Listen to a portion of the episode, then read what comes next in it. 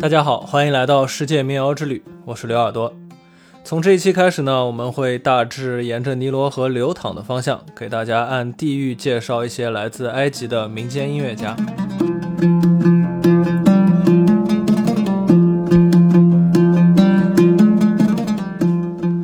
尼罗河呢是埃及的母亲河，也是世界上最长的河流。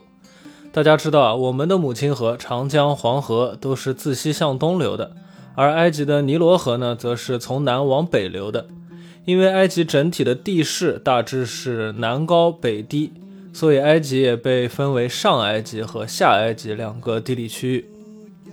在上埃及啊，尼罗河是比较集中的。大家也知道呢，埃及有一个部分的领土是撒哈拉沙漠嘛，炎热干燥，寸草不生，所以呢，人们都要挨着河才能正常的生产生活。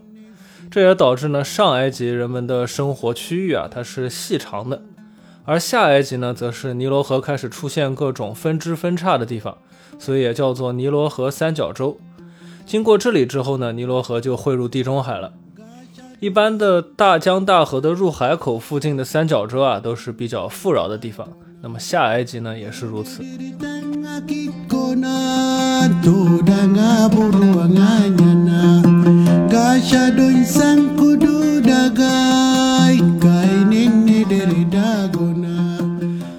河是一个有点复杂的河流系统。到埃及这里看起来，它好像是一条河啊，但它其实是白尼罗河和青尼罗河两条不同发源地的尼罗河在苏丹汇合之后而形成的。从苏丹到埃及这一段的尼罗河上呢，生活着一个民族，叫做努比亚人。他们在埃及主要呢是分布在从阿斯旺以南的地区。那这一期我们要介绍的前两位音乐人呢，都是努比亚人。早几期啊，我们提到过努比亚人，当时呢，我只说他们长得比较黑。的确呢，埃及的努比亚人也叫做埃及黑人。古埃及的第二十五王朝就是由努比亚人统治的。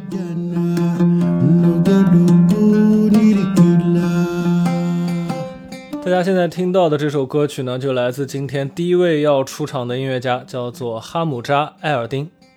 哈姆扎呢，大概是最早得到西方音乐界认可的努比亚音乐家，甚至呢，还可能是第一个走上国际大舞台的非洲音乐家。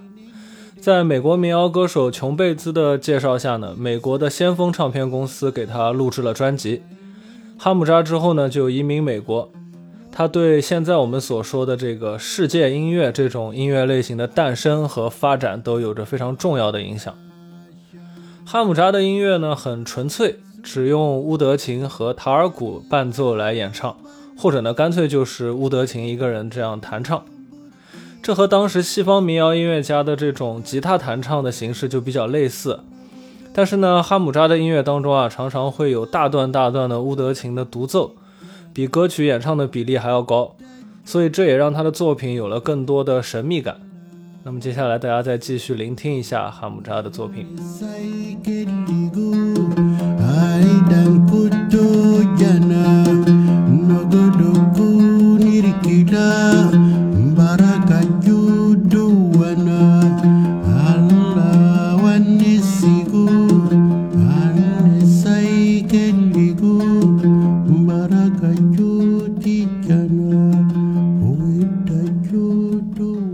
第二位出场的是阿里哈桑库班。本来呢，努比亚音乐家我只打算介绍一个就好了。但是呢，阿里和哈姆扎他们的路线啊完全相反，这种反差呢很有代表性，所以我就必须把他们都介绍一下。如果说哈姆扎是努比亚音乐之父，那么阿里呢就是现代努比亚音乐教父。相比哈姆扎精简的这种乐器配置、传统的音乐风格，阿里则是在上世纪五十年代就开始为自己的音乐引进电声乐器了。后来啊，也是加入了合成器。那我们到现在还会听到一些电子音乐制作人用阿里的作品重新混音，做成很新潮的这种电子舞曲。阿里他虽然也是努比亚人，但是呢，他生活在埃及的首都开罗。他最初是从努比亚婚礼乐队开始自己的职业生涯的。对比哈姆扎和阿里这两个人的音乐风格呢，还会发现一个非常有趣的现象啊。哈姆扎啊，他出道之前呢，主要是给一些去埃及南部旅行的这些外国游客来进行表演，所以说啊，他表演的越纯粹，越有自己原本的这种民族风格，就会更受欢迎。而阿里呢，他则是为自己的同胞在婚礼上面进行表演，所以啊，反而是更加新潮、更加融合的这种风格，给他带来了成功。阿里呢和一家德国的唱片公司合作之后，就开始在世界舞台上表演。他也是世界音乐流派中非常重要的音乐家。那在我看来啊，阿里的音乐除了更加新潮、更加活泼之外呢，也更加的非洲。就是感觉啊，他不仅是一个努比亚人，不仅是一个埃及人，而是呢，在他的胸怀里啊，整个非洲都是他的家园。接下来给大家听一下阿里的作品。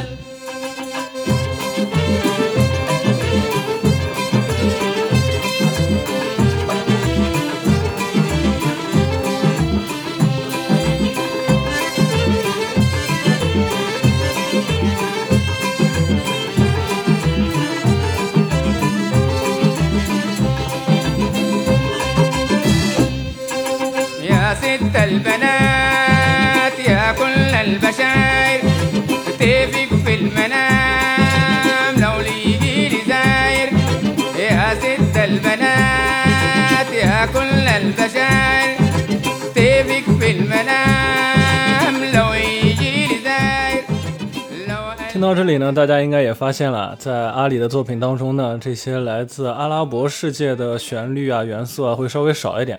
而更多的呢是来自我们说的黑非洲，就是非洲黑人的这种非常欢快、非常有律动感的节奏，会占更大的比例。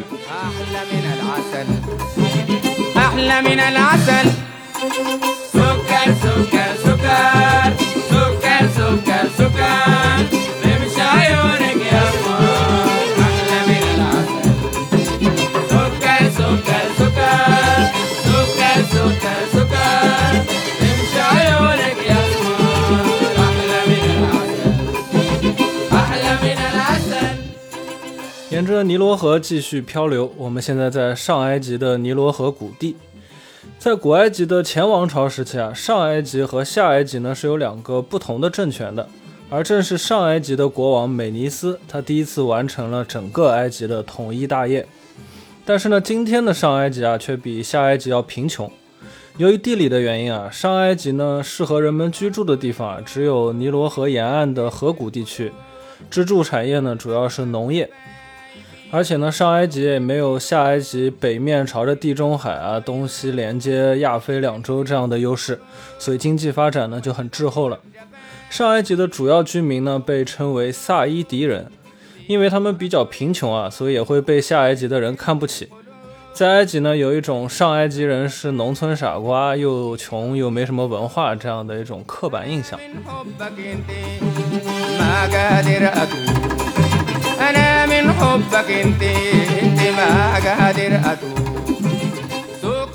另外还有一个说法，就是上埃及的人比较生猛，有一些这种枪支走私啊，还有黑帮之类的情况。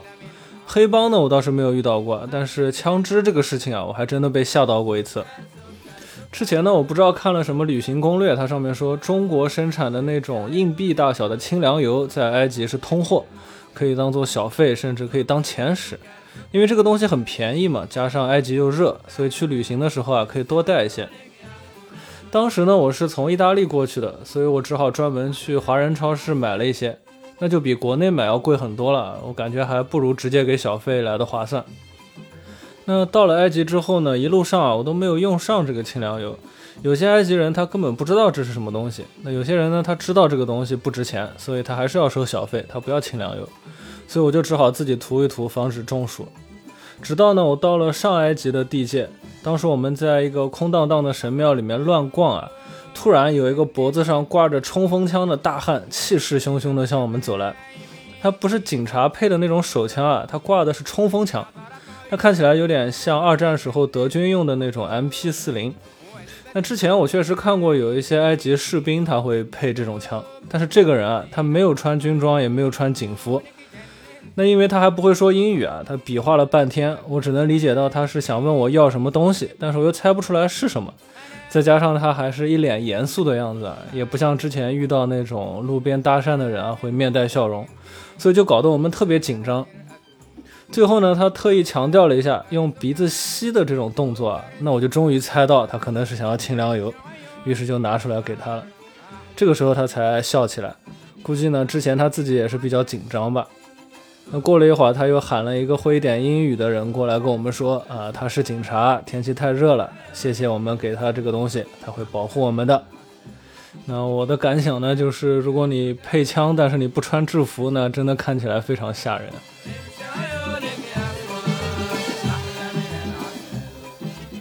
扯远了，我们回到上埃及的音乐，最有代表性的上埃及音乐的表演团队叫做尼罗河的音乐家。这是一个由埃及政府选拔的团队，专门表演地道的埃及民间音乐。他们非常著名的一张专辑叫做《卢克索到伊斯纳》。卢克索和伊斯纳呢，都是上埃及尼罗河畔的城市。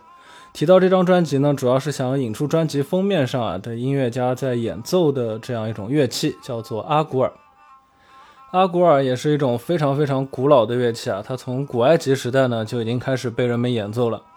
它由两根芦苇制成的笛子构成，一根呢比较短的笛子上面呢有开了一些可以用手指控制音高的孔，另一根长的管子上没有孔，但是呢可以通过安装和拆卸这一节节的芦苇管来改变它的长度，从而发出不同的固定音高。也就是说呢，演奏者需要同时吹响两只笛子，其中一支在一个曲子里面它会持续发出固定的音高。这就是我们之前介绍风笛这类乐器时候啊说过的这种叫做嗡鸣声。另外一支呢，则就是用来演奏变化的旋律的了。阿古尔这种乐器啊，它一旦开始演奏，它就不会停，经常呢要一直吹，一直吹，一直吹到曲子结束。而且有很多上埃及的乐曲啊，它都很长，动不动就有个十几、二十几分钟。那人类啊是不可能这么久都不换气的。那阿古尔演奏者是怎么做到一直吹而不换气的呢？专业学习过管乐的朋友啊，可能知道有一种演奏技巧叫做循环换气，也就是呢，嘴巴持续向笛子里吹气，但是鼻子呢，时不时的向肺里吸气。这个听起来很不可思议啊，但确实它是能做到的。当然了，难度肯定是很高了。我们之前介绍过一种意大利萨丁岛的笛子呢，也是这样演奏的。那当时我们没有具体说循环换气是什么意思啊？其实呢，在中国的唢呐、竹笛啊这些乐器上也都会用到这种技巧，而相比之下呢，欧洲和西亚的这种风笛啊，它就省事了。他们呢用一个皮带子给笛子吹气，那人呢只要时不时的往皮带子里面补气就可以了。我猜测啊，可能也是因为过去有些人他想要吹出这种连绵不绝的声音，但是他又学不会循环换气，所以就发明了这个装置。现在大家听到的这首乐曲呢，就来自我们刚才提到的尼罗河的音乐家这个表演团队。那他们在这首乐曲当中呢，也用到了阿古尔这种乐器。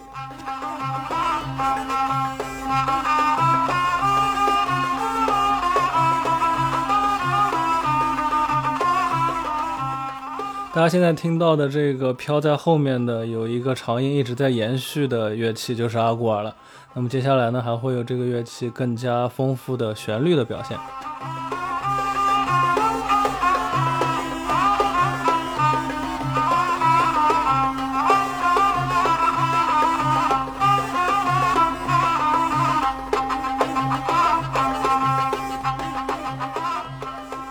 不知道大家分辨出来这个阿古尔的音色没有啊？大家其实现在听到的这段音乐里面啊，除了鼓这类的节奏乐器之外呢，只有两种旋律乐器，一种呢是一种拉弦的乐器，另外一种就是阿古尔了。大家如果听不出来哪一个是阿古尔的话呢，大家可以这样，大家先听这个一直在后面持续的这个声音，它是阿古尔的比较长的那根管子发出来的，然后再去音乐里面寻找另一种跟它近似的音色。那就是那比较短的那一根发出来的声音了。那接下来这一段呢，是以阿古尔为主的独奏，大家可以听一下。